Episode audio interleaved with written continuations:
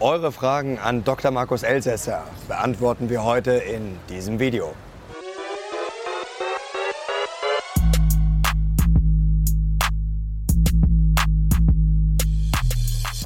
Servus Leute und herzlich willkommen in einem brandneuen Video der Mission Money.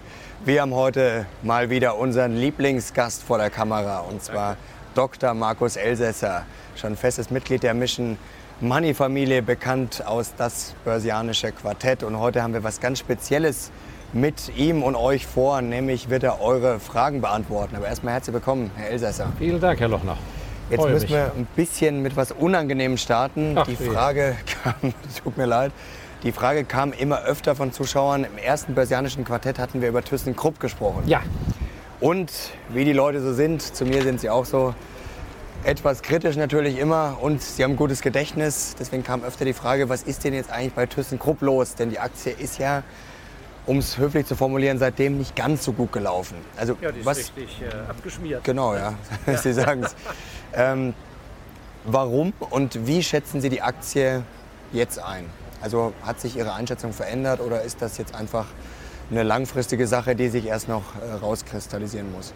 Ja, also es ist ja äh, damals, ähm, als wir über ThyssenKrupp sprachen, im Rahmen, dass generell die Zeit der großen Konglomerate, Firmen, die unter einem Dach die verschiedensten Geschäftsfelder haben mit wenig Synergien, dass diese Zeit vorbei ist und das hat sich bewahrheitet. Also United Technologies ist auf dem Weg, Siemens macht weitere Schritte und ThyssenKrupp ist auch einer dieser Kandidaten.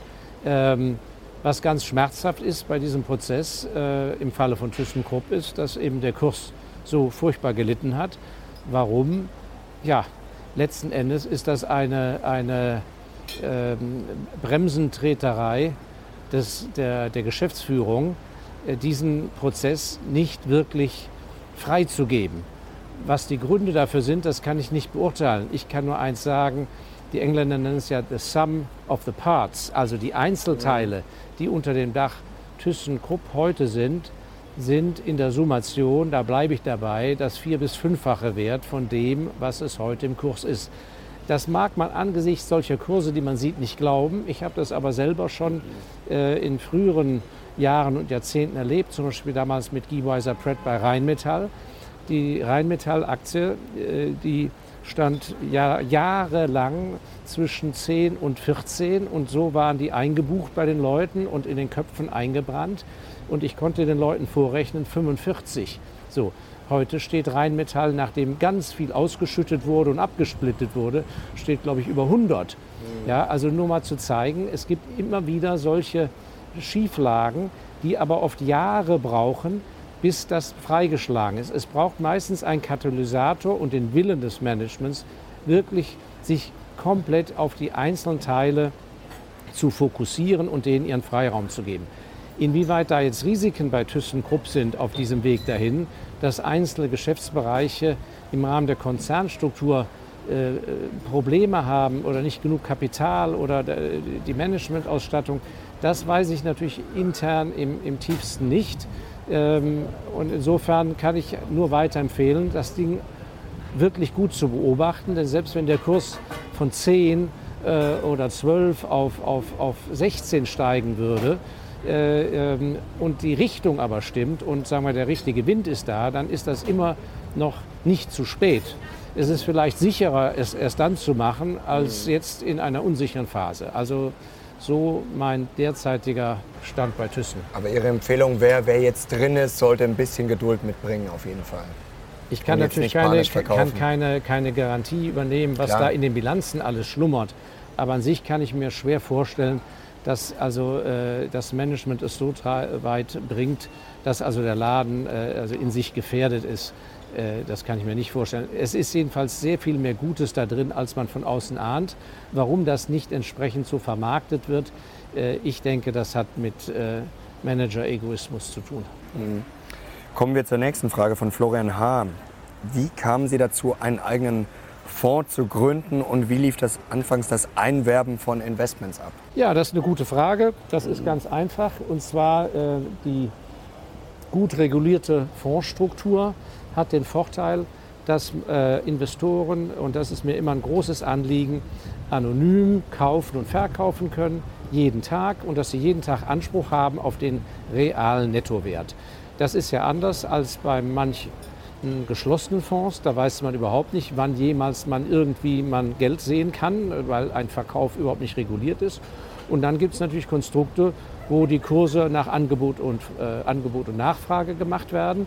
Und äh, das finde ich also sehr unfair. Also ich mag nicht, wenn Investoren äh, äh irgendwo teilhaben wollen, dass man da äh, große Verträge machen muss, zum Notar gehen muss, mit, mit viel Aufwand, sondern jeder soll von kleinen Beträgen bis großen Beträgen rein und raus können, wie er will. Er kann ein Leben lang drin bleiben, er kann nach einer Woche sich umentscheiden. Er muss niemand anrufen, er muss niemand, also äh, natürlich sein Banker oder äh, online ordern, aber er muss es sich nicht begründen, er muss sich nicht outen, dass er rausgeht und reingeht.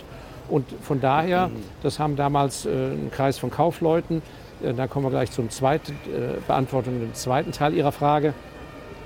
Das empfanden, nach langer Recherche haben wir einfach gesagt, das ist ein viel faires Modell, als dass man jetzt eine KG macht mit Kommanditisten oder GmbHs und so weiter.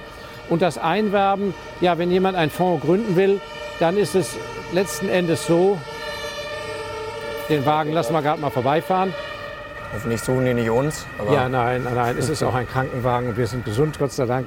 Also äh, es ist so, wenn jemand einen Fonds gründen möchte, weil er glaubt, ein gewisses Know-how zu besitzen, dann ist das sehr gut aber er, er muss letzten Endes, äh, da nützt alles nichts, äh, im privaten Kreis schauen, äh, wo sind Menschen, die seinem Know-how und seiner Person vertrauen.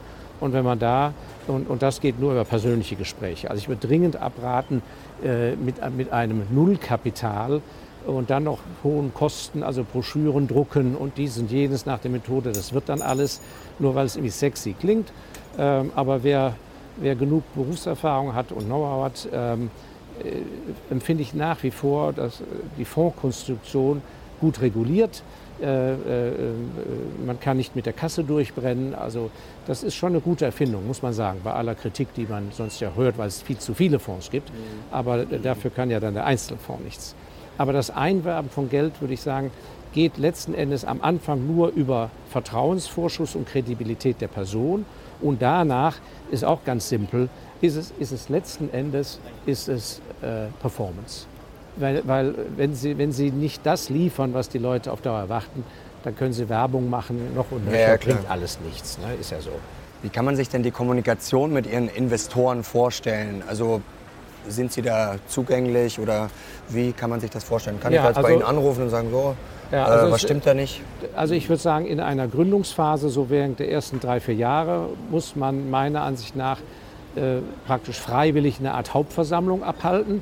indem man sagt, hier so, passt mal auf, in drei Monaten, äh, so und so viel Uhr, 15 Uhr im Café so und so, äh, treffen wir uns, kommt doch bitte alle und da muss man äh, äh, wie in der Familie an Weihnachten über alles sprechen, damit die Leute weiter Vertrauen fassen, weil es ist ja ein Vertrauensvorschuss. Wenn man dann einen Track Record sagen wir, von fünf Jahren hat und der Kreis hat sich erweitert, äh, also man muss kommunizieren, indem man meiner Ansicht nach monatlich tatsächlich eine gewisse Berichterstattung macht und letzten Endes, ähm, äh, da wir ja auch kein ähm, kein äh, Daytrading machen und, und Kurzfristspekulation, muss man auch bereit sein, äh, wenn, wenn ein Anleger Fragen hat und hat einem sein Kapital de facto ja anvertraut, muss man auch bereit sein, das zu beantworten und kann sich nicht irgendwie so, I have no time, das geht nicht.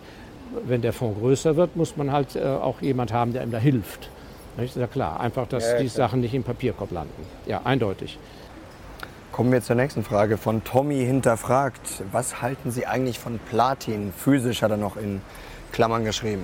Ja, also ich bin kein Platin-Experte, aber dennoch äh, ist ja die Frage, was ich, so wie ich bin, davon halte. Äh, Platin empfinde ich schwierig. Ich würde Silber und Gold bevorzugen. Ähm, was mir beim Platin äh, zweierlei nicht gefällt. Das eine ist eben die, die gewaltige äh, industrielle Komponente im Absatz die kann ich schwer überblicken. Das ist eine, eine, ganz schöne Arbeit, das abzuschätzen, wie ist da der Verbrauch und warum und was sind für technische Neuerungen. Und das andere ist, äh, was kaum einer weiß, also ich habe ja auch viel Zeit in früheren Jahren äh, tatsächlich durch, äh, im, beim Besuch von Bergbauunternehmen in Südafrika verbracht. Ich war oft äh, Kilometer unter Tage, äh, vor allem bei Diamantenminen. Aber aus der Zeit weiß ich, aus meiner Südafrika-Zeit, ähm, der Abbau von Platin ist eine sehr problematische Sache, weil Platin kommt überwiegend in sehr feinen Adern vor. Und die meisten, was kaum bekannt wird, ist, äh, die meisten Todesfälle haben sie also beim Abbau von Platin. Das heißt, die, die armen Jungs, äh, die gehen da auf dem Bauch liegend mit dem Presslufthammer äh, sich vorrobbend rein. Und ähm, also äh, von daher, sagen wir, von allen Metallen ist also der Platin ist ein Feld, was mir, sagen wir mal, möchte ich an sich nicht so gerne unterstützen. Also problematisch. Gold sind Sie ja ein Fan, kann man glaube ich sagen, oder? Oder auf jeden Fall positiv ja, gestimmt? Also ich, ich, sehe Gold nicht als eine, als, ein, als eine Alternative zu einer unternehmerischen Beteiligung. Also Unternehmertum ist, ist natürlich immer großartig, wenn man es gut macht oder investiert, wo, wo es jemand gut macht. Ich sehe Gold als Alternative zum Papiergeld. Natürlich kann ich nicht meine, meine, meine äh, Jahreskasse für meinen Urlaub und für das nächste Autokauf und Schulgeld meiner Kinder kann ich ja nicht also in Gold jetzt vorrätig halten und dann immer zur Bank rennen und umwechseln. Aber ab einem gewissen Punkt in einem Nullzinsniveau, Umfeld, wo ich weiß, dass ich gewisse Beträge einfach mir nicht erlauben kann, in Aktien zu, oder Aktienfonds zu investieren, würde ich schon mal überlegen, ob ich statt 0% auf Papiergeld, ob ich nicht lieber 0% auf Gold bekomme. Mhm. Äh, und mit den Schwankungen würde ich mal äh, ruhig leben. Also insofern ist es praktisch Papiergeld, Gold, Aktien, das ist so die dritte Komponente. Was wären denn Ihre Tipps für den Goldkauf, wenn die Leute jetzt zu Hause losrennen wollen? Also würden Sie physisch investieren und wie oder würden Sie eher dann Xetra Gold kaufen oder was wären Ihre Ja, also das kann ich klar beantworten. Wenn ich also in, weiß, dass ich innerhalb von fünf Jahren ans Geld ran muss oder unter Umständen, dann würde ich äh, ein Zertifikat kaufen oder also irgendetwas, was ich im Depot abbilden kann. Gibt es ja verschiedene Modelle. Man kann ja auch von Banken praktisch einen Anteil an deren Sammeldepot haben. Mhm. Also es muss ja nicht Xetra sein. Also eins dieser Modelle jedenfalls, wo ich mit einem Telefonanruf oder einer Order zack auch wieder draußen bin und mein Bargeld habe. Äh, natürlich auch dann, wenn ich spekulieren würde, dass ich sage, also jetzt steht das 1500 wegen mir, ich glaube, das kann auf 1800 gehen und dann gehe ich raus, dann macht es keinen Sinn, physisch zu kaufen. Wenn ich aber das Gefühl habe, das halte ich recht lange und vor allem äh, gibt es ja auch Menschen, die, die äh, Sorgen um das Gesamtsystem haben, das gesamte Geldsystem, die Politik und so weiter, dann würde ich physisches kaufen und dann ist es einfach eine Frage, die einen ähm, meinen, dass man es dann ja im Krisenfall einsetzen muss, weil die Währung ist kaputt, aber für Gold kriegen sie was. Diese Leuten würde ich empfehlen, äh, Unzen, Münzen, also Münzen zu kaufen, aber in Form nicht unter einer Unze, weil okay. wenn ich kleiner gehe, zahle ich ein Aufgeld. Und bei den Unzen würde ich im deutschen Sprachraum äh, von der staatlichen Münze in Wien die Wiener Philharmoniker-Münze kaufen, mhm. weil, äh, das hat mir jemand mal beigebracht, ist, sagen wir mal, im Krisenfall, wenn Sie dann in den bayerischen Wald raus müssen, um da Kartoffeln für einzuhandeln, kann es sein, dass der Bauer, also nichts gegen die Bauern, um Gottes Willen, aber dass diese Person unter Umständen Englisch nicht lesen kann.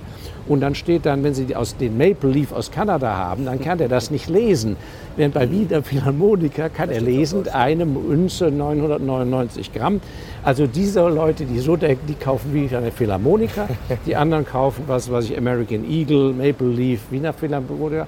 Was interessant ist, ist für größere Anleger die Münze in Perth, also die geopolitischen Sorgenleute, die sich also im Europa Gedanken machen und denken, ihre Enkel, um Gottes Willen, die äh, die Münze in Perth, das äh, ist die staatliche Münze für ganz Australien, die also äh, die australische Goldsachen prägt, äh, da habe ich mir sagen lassen, die lagern für einen auch ein. Da kriegt man also bei der Münze Perth, kann man wohl als Privatperson sozusagen einen Anteil am Sammeldepot haben. Und das sind die, die also, äh, das machen die Leute, die also sagen, also Europa wird demnächst von irgendwelchen Völkermassen überrannt. Dann bin ich natürlich auf dem Kontinent in Australien natürlich mit meinem Golddepot sehr sicher. Und ähm, ansonsten die anderen müssen einfach Kilobahn kaufen, aber äh, größer würde ich nicht kaufen. Nächste Frage von ABC Market. Hat Hongkong noch Zukunft oder doch lieber Singapur? Äh, ja, das ist natürlich ein, äh, uh, das, ist Birnen mit Äpfel vergleichen. Nicht? Singapur ist ja ein eigener Staat und hat es ja bisher geschafft, äh, politisch sehr geschickt, sich gegen das übermächtige Indonesien und das neidische Malaysia, die Malayen mögen mir hier verzeihen, ähm, Malaya, Malaysia ist ja auch im Kommen. Ähm, also ich würde sagen, in Sachen politischer Sicherheit, Kalkulierbarkeit ist tatsächlich Singapur äh, so, was die Schweiz früher mal hier in Europa war. Mhm. Ähm, die machen schon eine sehr kluge Politik und es ist im Interesse der Nachbarländer, vor allem der, der sehr reichen und gewaltigen Indonesier, äh, aber eben auch Sri Lanka, äh, Malaysia, Myanmar äh, etc., die brauchen einen zentralen Platz, äh, wo sie doch auch äh, eine gute Wohnung haben, eine politisch sichere im Eigentum, aber auch wo sie ein Depot äh, oder Konten haben, die nicht so enteignungsbedroht sind und können nicht alles nur in London jetzt liegen haben, sondern die brauchen das vor Ort näher. Und da ist natürlich Singapur ein Garant, sodass ich glaube, dass Singapur von den Nachbarländern äh, das macht keinen Sinn, dass die, äh, ich meine, das Singapur ist so klein, ich habe da ja mal fünf Jahre gearbeitet, ähm, das wäre in einem Handstreich überrannt, ja, also äh, in einer Nacht. So, die haben natürlich auch eine gute Armee, aber dennoch, ich glaube, da ist es politisch nicht der Fall. Hongkong ist, meine ich, wird immer seine Bedeutung behalten als Handelsplatz für, für, für Business-Ideen, für, mhm. für Start-ups, für, für, für, für Deals. aber ähm, es ist natürlich Teil von China und die ganzen Sonderregelungen, äh, ob die auf Dauer so halten, das ist eine andere Frage. Und dann ist natürlich die Frage, dann kann ich auch in Shanghai sein. Nicht? Also was muss ich noch in Hongkong sein? Aber ich glaube, für jemand, der richtig tradet, was weiß ich, aus Australien Opale verkauft und, und verkauft, der wird immer sicher Hongkong als Anreisepunkt haben. Aber als Investor würde ich eher das langweilige Singapur empfehlen. Aber das hat auch seine Limitation. Man darf da nicht zu viel erwarten. Das ist also kein Hexenkessel da. Das geht da alles recht gemächlich, auch mit den Kursen zu. Nicht? Kommen wir zur nächsten Frage. Jetzt kommen wir zu einem User, der heißt A, der hat auch mir neulich schon einige Fragen gestellt, hat wieder sehr viel äh, eingebracht. Äh, danke dir schon mal. Da sind einige spannende dabei. Legen wir doch mal los ja. mit, wie hoch ist Ihre Cashquote im Moment? Ja, also in unserem Special Values Fonds äh, haben wir äh, ja seit 17 Jahren immer 30 bis 33 Aktientitel, relativ gleich verteilt, zum Risikoausgleich, immer international.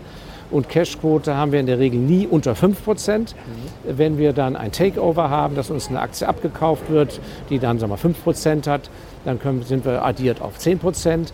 Äh, wenn wir einen großen Geldzufluss haben, haben wir vielleicht dann mal 12 Prozent. Aber dann bauen wir in Richtung so 5, 8 Prozent ab. Ähm, das ist äh, beim Fonds an sich immer zu empfehlen, dass man nicht also bis auf die letzten Hosenknopf engagiert ist.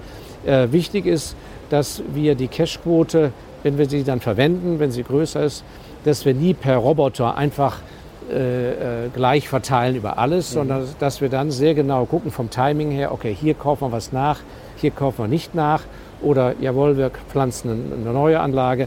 Also die Cashquote als solches äh, ähm, spielt de facto keine richtige große Rolle. Die macht nicht die Performance aus.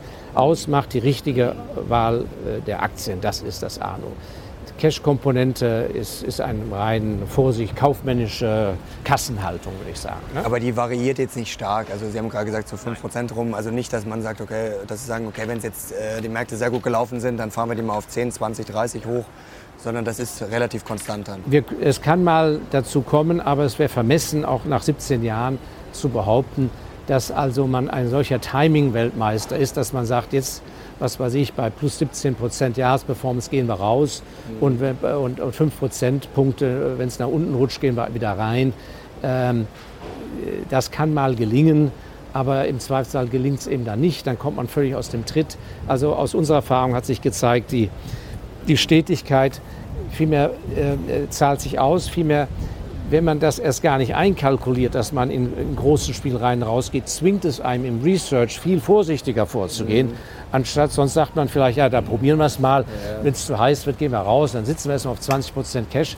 Äh, also diese Option habe ich gar nicht, die habe ich mir selber genommen mhm. und dadurch ist man vorsichtiger in der, im Research, in der Next. Selektion. Nächste Frage. Was war Ihr bestes und Ihr schlechtestes Investment? Ja, also äh, äh, mein bestes Investment, mir ist eben, aber das wäre fast ein Sonderthema mal eines Tages, also mir ist es mehrfach im Leben gelungen, tatsächlich eine Verzehnfachung hinzubekommen. Und äh, ich gehöre wirklich zu den Menschen, die tatsächlich äh, in jungen Jahren Millionär wurden, weil sie wirklich das ausgesessen haben, nicht bei 100 Prozent Gewinn, 150 Prozent Gewinn, sondern bis oben hoch das mitzufahren und auch rauszugehen. Aber ich habe es auch, mein schlechtestes Investment war, dass ich einen solchen wunderbaren Run, der war sogar also über eine Verzehnfachung, äh, war ich so tief drin und hatte so viel Know-how und kannte die alle Internas und die Großaktionäre und alle waren überzeugt, das ist jetzt überhaupt erst der Anfang.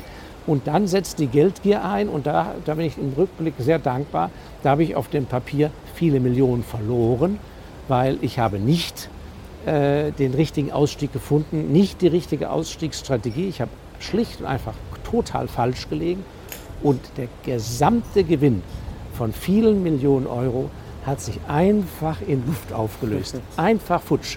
Ein normaler Mensch hätte daraufhin, also ich habe meine Haare vorher schon verloren, ein normaler Mensch hätte gesagt, nie mehr Börse und furchtbar und was für ein Schicksal.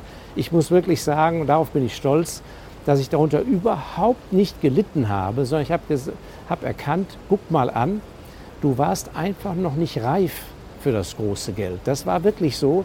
Da hat man mich de facto, hat der liebe Gott mich getestet.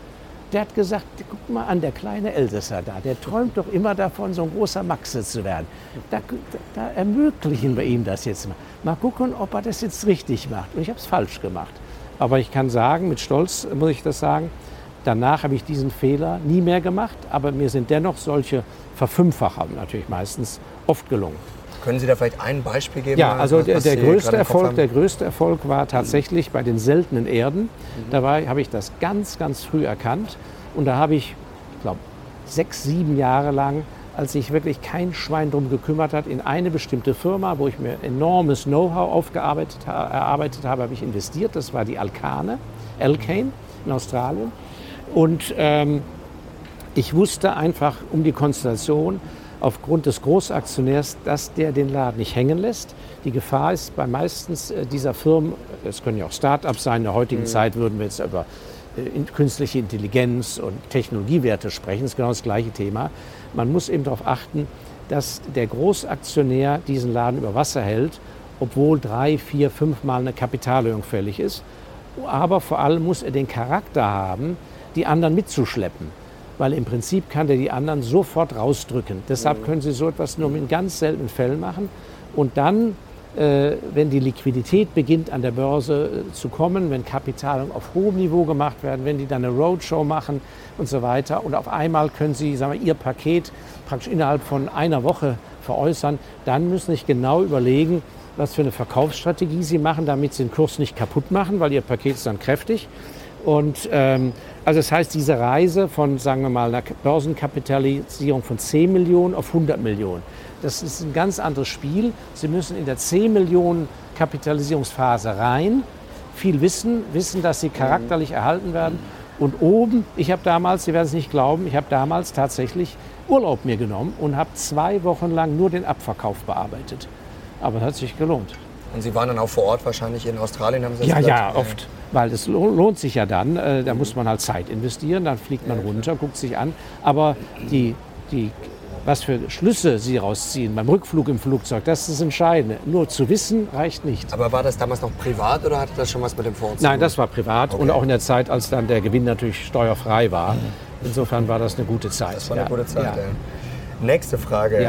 Finde ich sehr spannend. Welches nicht börsennotierte Unternehmen würden Sie gerne an der Börse sehen? Ja, Lidl. Lidl. Es, es, ist erstaunlich, wenn Sie im Ausland sind. In Italien zum Beispiel ist Lidl vor ein paar Jahren der beliebteste und beste Arbeitgeber. Das heißt, wenn Sie als junger Italiener Karriere machen wollen und sind eine coole junge Frau, cooler Typ, müssen Sie zu Lidl gehen. Der bietet Ihnen eine super Karriere. Und auch in den äh, hintersten Provinzstandorten hat der so einen modernen Market, das macht richtig Spaß, da reinzugehen. Mhm. Und ähm, Sie werden es nicht glauben, ich bin ja äh, auch äh, Wald- und Landbesitzer in Nordfinnland, in Lappland, im hohen Norden auf dem Polarkreis. Äh, ja, äh, nicht unerheblich. Wo kaufe ich meine Nahrungsmittel für meine Hütte ein? Lidl in Rovaniemi. Also ich kann nur sagen, wer das Ach, da schafft. Sind die auch stark, okay, das ist stark. Ja, ja ob er stark ist, weiß ich nicht, aber ähm, jedenfalls. Aber er ist Ja, aber jedenfalls, das ja. ist logistisch ein schwieriger Standort. Also da ist, hat er nicht fünf andere direkt nebendran. Also Hut ab, sage ich nur. Der zweite wäre Würth. Mhm. Schraubenwirt und witzigerweise in Rovaniemi, was gibt es? Ein Schraubenwirt. Ja? Hochachtung vor der Leistung dieser, des Gründers, der lebt ja noch. Ja, die Discounter sind ja eh da, die Deutschen ganz gut auf dem Vormarsch. Auch ja. gerade in England sind die ja, ja. glaube ich, auch ziemlich ja, ähm, absolut, absolut, unterwegs. Ja. Aber es gibt natürlich eine Riesenlatte, da könnten wir jetzt den ganzen mhm. Tag ja, aber fand ich ein gutes äh, Beispiel. könnten wir äh, enorm viele tolle Unternehmen nennen. Ja. Spannende Frage, wäre ich jetzt selber gar nicht drauf gekommen. Wie sieht ein Sonntag bei Ihnen aus? Finde ich sehr interessant. Ein typischer. Wahrscheinlich nicht jeder gleich. Ja, das ist interessant. Ja, ich bin natürlich ein äh, ganz starker Familienmensch. Das heißt, ich gehe, ich gehe, ich gehe nie in die Kneipe ein Bier trinken. Ich führe ein sehr langweiliges Leben. Und ähm, Sonntag, äh, ja, früher bin ich sehr viel in die Kirche gegangen. Ich bin ja römisch-katholisch. Ähm, meine Familie geht auch nach wie vor. Also äh, ähm, dann ist schon der halbe Tag weg. Und ansonsten äh, würde ich sagen, ich lese sehr viel. Und, äh, was lesen Sie aktuell vielleicht, äh, vielleicht oder, ja, oder, ein, oder, ein, äh, Buch, das Sie, ja, im Moment lese ich äh, im, im, Moment, ja, im Moment lese ich die Biografie, aber eine sehr gute von Cecil Rhodes, mhm. der im Rhodesien, Nord- und Südrhodesien gegründet hat. Also ich lese in der Regel Biografien, mhm. fast immer. Und was sind so Börsenbücher? Fällt Ihnen da spontan irgendwas ein? Oder auch vielleicht ein anderes, wo ja, Sie sagen, das auch, muss man gelesen haben? Ähm, hm, also muss jetzt kein Börsenbuch ja, sein. Ja, also ein Buch, was ich sehr empfehlen kann, muss man Englisch können. Der ist leider früh verstorben. Ich wollte ihn immer kennenlernen. Äh, das kann ich sehr, sehr empfehlen. Ein ganz toller Geschäftsmann, Felix Dennis. Felix und Dennis, D-E-N-N-I-S, ein britischer Zeitschriftenunternehmer aus der, in der Zeit, wo noch Print war. Äh, und der hat äh, vor seinem Tod ein so gutes Buch geschrieben, wo er wirklich seine ganze Lebenserfahrung und Berufserfahrung eingebracht hat. Und der war so ein richtiger nonkonformistischer Wild Guy. Und der schreibt das so gut, also da äh, meine Söhne und ich, wir, wir profitieren davon und wir bedauern es so sehr, dass der aufgrund einer sehr ungesunden Lebensführung ist, der, ich glaube, so in meinem Alter verstorben. Äh, wir hätten ihn so gern kennengelernt. Also das bedauere ich wirklich zutiefst. Also das ist ein sehr wertvolles Buch. Mhm. Felix Dennis und der hat zwei Bücher geschrieben, die findet man im Internet. Mhm. Okay, werden wir ja. mal nachschauen. Was ja. haben wir denn noch für Das geht aber dann weit über Börse hinaus, aber man ja, lernt Dinge, die einem bei der Börsenüberlegung äh, hilft. Mhm. Mhm. Nächste Frage, wo steht der DAX zwei, äh, 2020, 2020? Ja, mit dem, mit dem DAX tue ich mich ja immer so schwer, weil der ist ja so wenig repräsentativ und mit diesen ganzen schwierigen Branchen, die der da als Übergewicht hat, die ich ja gar nicht mag, ist das ja äh, ein schwieriges Kapitel. Aber 20, ich glaube, dass wir insgesamt werden wir höhere Kurse, weiter wachsende, äh, steigende Kurse sehen. Ich sehe uns nicht auf einem Peak, äh, sondern äh, ich glaube, gewinnen wird der, der weitermacht und der einfach bereit ist, gewisse Rückschläge mal hinzunehmen. Mhm. Äh, ob wie dann exakt in 2020 aussieht. Wir haben ja gesehen, so, solche Ausreißer wie Ende 2018, zwei Monate später sah die Welt schon wieder anders aus. Aber ich, man muss ganz klar sagen, das Zinsniveau bleibt aufgrund Regierungsdruck auf Null oder dort, wo es noch nicht Null ist, geht es auf Null. Ähm, es gibt keine Zinsen. Die Leute brauchen auf Kapitaleinkünfte. Und wenn sie allein überlegen, was an Dividenden ausgeschüttet wird, Daran ändert auch der Handelskrieg nichts. Die meisten guten Firmen sind gesund, sind nur noch gesunder. Und was auch unterschätzt wird, ist die Dividendenkontinuität vieler Firmen. Also mein Lieblingsbeispiel in unserem Special Values Fonds ist Colgate, 1806 gegründet, heute Weltmarktführer für Zahnpasta und, jetzt halten Sie sich fest, zahlt seit 1898 jährlich eine Dividende durch die Weltkriege hindurch warum soll übermorgen das jetzt auf einmal aufhören, nur weil ich jetzt plötzlich Colgate-Aktionär bin? Also, und das ist kein Einzelfall. Also, ich glaube, dass alleine die gewaltige Dividendenflut, die jedes Jahr rauskommt, dann das andere, was wenig bedacht wird, die Mergers and Acquisitions, die ja laufend stattfinden, auch im Privatsektor, mobilisieren ja so viel Geld, was wieder irgendwo angelegt werden muss. Und ich behaupte, bei jeder großen Akquisition, wo in Cash bezahlt wird, landet mindestens 30 bis 50 Prozent am Ende wieder in der Börse irgendwo. Der Rest wird, was weiß ich, für Ferienhäuser, äh, Yachten, Autos, Schuldentilgung ausgegeben. Aber am Ende des Tages mindestens 30 bis 50 Prozent landet in der Börse, auf Deutsch Kauf. Und äh, so viele neue Unternehmen, gute gibt es nicht. Also das, ich, der Überhang mehr Geld, weniger Sachwerte wird eher noch zunehmen.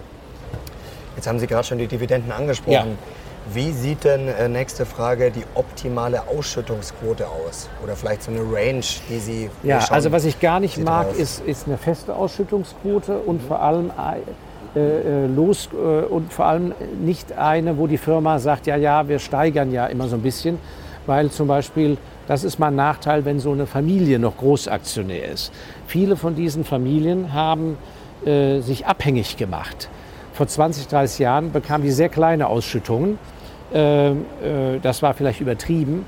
Aber äh, zum Teil ist es so, dass die Familien, die dann sind, die, wenn die Großaktionär sind, sagen wir der Clan, dann sind die natürlich extrem einflussreich und letzten Endes bestehen die auf ihrer Dividende und am Möglichkeit noch eine gestiegene, sodass, ich möchte jetzt bewusst hier keine Namen nennen, also das kann man ja aber leicht nachvollziehen im DAX, dass es tatsächlich Unternehmen gibt, die die Dividende erhöhen, obwohl es überhaupt nicht geboten ist, weil das Geschäft läuft gar nicht so gut und an sich müssten die sich massiv stärken. Das Beste wäre, die würden mal zwei, drei Jahre den Kurs, äh, die Dividende aussetzen um sozusagen Muskeln anzuspannen. Ein schönes Beispiel im Übrigen ist die Bayersdorf. Bayersdorf hat eine tolle Kursperformance, ja, macht gute Arbeit im Marketing mit Nivea und Tesa, aber die Dividende wird einfach nicht angehoben. Ich meine, weil der Großaktionär, die Herzfamilie, offensichtlich genügend Einkünfte hat und sagt, lassen wir lieber in dem Laden stehen. Also eine steigende Dividende heißt längst nicht, dass ich dadurch den Kurs beflügele. Also ich bin an sich ich würde immer alles darauf abstellen, wie ist die Geschäftspolitik, wie sind die Aussichten, wie sind die Margen. Und danach mache ich abhängig, äh, bin ich auch gern bereit, eine Firma zu haben, die nur 10 Prozent ausschüttet. Mhm. Und der ganz große Fehler war ja, das hat ja äh, in der deutschen Bevölkerung ein Vermögen gekostet, die armen Leute, die eben RWE und, und früher FEBA, heute E.ON, äh, nur deshalb eben Depot hatten, dank ihrer lieben Berater, weil doch immer so eine hohe Dividendenrendite ja. war. Ja, das Resultat sieht man ja, nicht? Also sehr gefährlich. Kapital mhm. vernichtet. War nicht, war nicht so toll. Ja. Ne? Zwei spannende Fragen haben wir noch. Aha, gut. Die erste, wie sehen Sie die Welt in 50 Jahren? Ich bin Optimist und ja, also ich bin Optimist und hoffe, dass es nicht zu äh, irgendwelchen gewaltigen äh, Naturkatastrophen kommt, die mhm. eben äh, Hunderte von Millionen Menschen dahin rafft durch Dürren, äh, Erdbeben oder sonst etwas. Und ich glaube, dass es nur geht, anders als gewünscht, durch höchste Technologisierung, weil die Menschheit wird ja dann weiter so anwachsen. Und es, es ist einfach nicht zu erkennen, dass ein Zug aufs Land hinaus ist in kleine Dörfer. Ähm, ich praktiziere das ja bewusst äh, am eigenen Leib, wenn ich in meinem Nordfinnland bin. Äh, das, das alternative Leben heißt nämlich äh, Beschwernis. Das heißt Wasser holen, Wasser ja, heiß klar. machen, Holz hacken. Äh, dann ist auch Schluss mit Double Income, weil einer muss den ganzen Tag Kartoffeln machen, wässern, äh, Marmelade einmachen. Wenn ich nichts verpacktes Zeug im Supermarkt kaufe, muss ich es machen. Und das heißt, ein Familienmitglied ist Tag und Nacht damit beschäftigt und für alles andere ist, bleibt keine Zeit mehr. Das heißt, ich glaube, dieser Weg, so sehr er wünschenswert wäre für die, die psychologische Ausgeglichenheit der Menschen, äh, wird nicht gehen. Also ich glaube, wir werden unglaublich tolle Erfindungen haben. Ich glaube, dass wir andere Transportsysteme haben, kommunikative Vernetzungen. Ich bin an sich, muss ich ehrlich sagen, sehr positiv. Auch gerade wenn ich die jungen Menschen anschaue, die jetzt, sagen wir mal, 20 sind, in, in 2050 äh, oder in 50 Jahren? Was war die Frage? In 50, in 50 Jahren, dann sind die 70. Das heißt, wenn die 50 sind, also in 30 Jahren, ich glaube, da kommen richtig gute Leute dran. Und ich glaube, dass sich auch mancher, meine Hoffnung ist, dass sich mancher politische Blödsinn auflöst, dass wir moderne politische Systeme bekommen. Keine Landesgrenzen mehr im Denken und im Beschließen, äh, online, Abstimmungen sofort. Mhm. Äh, also viel mehr, äh, sagen wir mal, Volksdemokratie und nicht Funktionärsklasse. Das ist das mein optimistisches Modell. Man kann natürlich auch andere Modelle sich ausmalen. Ja, nee, nee, muss ja nicht so düster sein. Also, ja, ich, also bin ich, bin, ich bin Optimist. Ich glaube an, die, ich glaub an die, die jungen Leute. Es bringt ja auch nichts, immer negativ zu denken. Das macht es ja nicht ja, besser. absolut. Und die letzte Frage ist vielleicht sogar meine Lieblingsfrage. Aha. Hund oder Katze? Im Steht hier wirklich. Hund oder Katze? Ja, ich bin natürlich Hundemensch, habe aber leider keinen. Ist die Frage wörtlich gemeint oder muss man das irgendwie anders interpretieren? Nee, nee, Irgendwie? das ist, glaube ich, schon so wörtlich gemeint. Ja, also ich persönlich bin äh, ein extremer äh, Hundefreund, ja. Hab aber leider keinen, weil ich ein so unstetes Leben führe. Nicht, weil ich unstet bin, Ja, gut, aber weil ich so viel reisen muss. schwierig, Und äh, ich hoffe aber, dass ich das im Laufe meines Lebens später noch mal hinkriege. Am besten zwei bis drei. Tolle Sache. Was wäre Ihr Traumhund? Haben Sie da irgendwas? Ja, ich mag die Terrier sehr gerne. Also keine so ganz kleinen. Mhm. Terrier mag ich sehr gerne. Ja, ich würde Terrier nehmen, ja. Einigen wir uns darauf. Das ist ein Gut. schönes Schlusswort. ja. Herzlichen Dank. War mal wieder Dankeschön. wie immer sehr spannend und sehr angenehm mit Ihnen. Leute, schreibt doch mal in die Kommentare, ob ihr Herrn Elsässer wieder öfter regelmäßig auf unserem Kanal sehen wollt. Jeder Daumen nach oben ist ein Daumen für Herrn Elsässer. Liken, teilen, kommentieren und natürlich abonnieren, wer es noch nicht gemacht haben sollte. Hier nochmal schöne Grüße aus Frankfurt. Wetter ist wunderbar, hat großen Spaß gemacht. Herzlichen Dank. Vielen Dank, Herr Lochner. Danke euch fürs Zuschauen und wir sehen uns bald wieder. Ciao.